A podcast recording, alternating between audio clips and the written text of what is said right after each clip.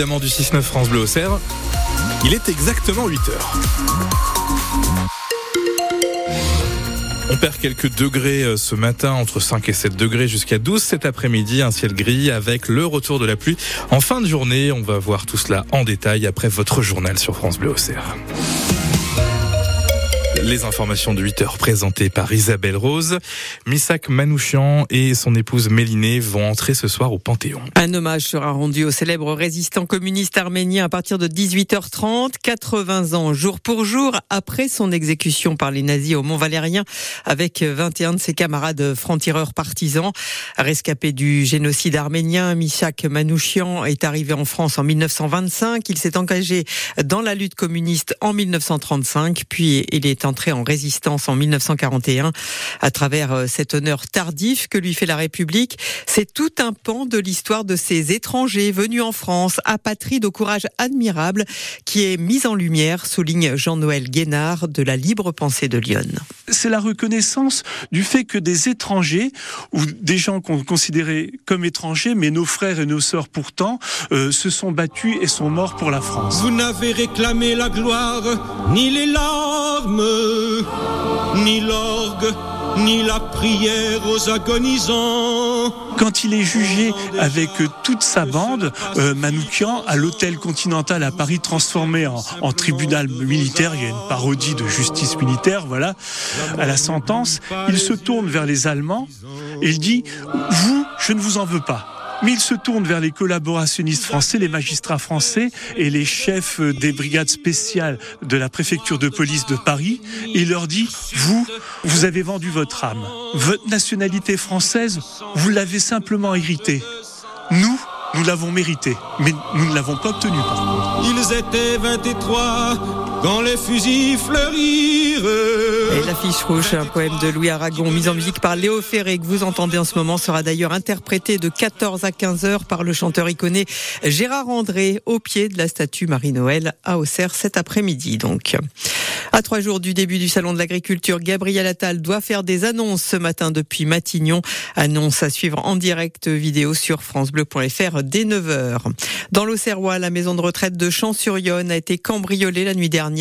La porte du bureau de la direction a été fracturée et le ou les voleurs ont emporté un coffre-fort contenant de l'argent liquide et des chéquiers. Une plainte a été déposée, une enquête a été ouverte par la gendarmerie. Et puis au nord de Sens, la route a été bloquée pendant 4 heures hier matin à Michery suite à un accident impliquant un poids lourd.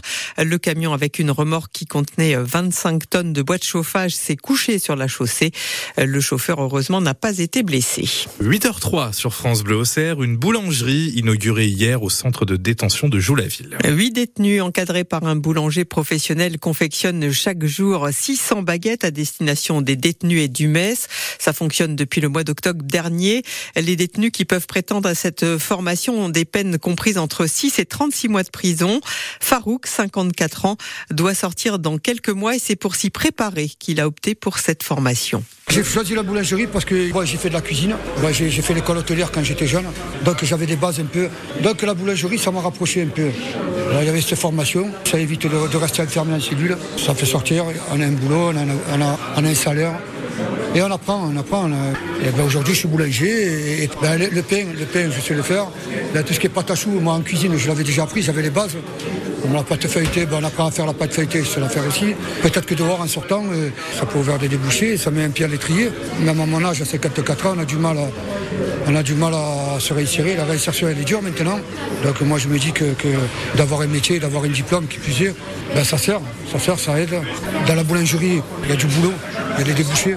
Et autre initiative du centre de détention de Joux-la-Ville, une légumerie collective devrait voir le jour prochainement à destination des détenus en situation de handicap. Les légumes frais seront lavés, épluchés et découpés en fonction des besoins, puis mis sous vide pour être livrés et consommés en restauration collective. De l'eau noire au robinet pour cuisiner ou se laver, ce n'est pas terrible, mais c'est ce que vivent depuis plusieurs mois les habitants de sept communes à l'est de Noyères-sur-Serein, dont Jouancy, Passillé et Sancy.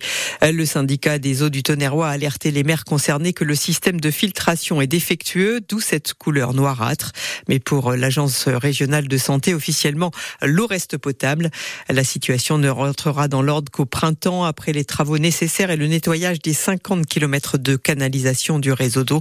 En attendant, les habitants s'impatientent. Témoignage à retrouver sur notre site internet.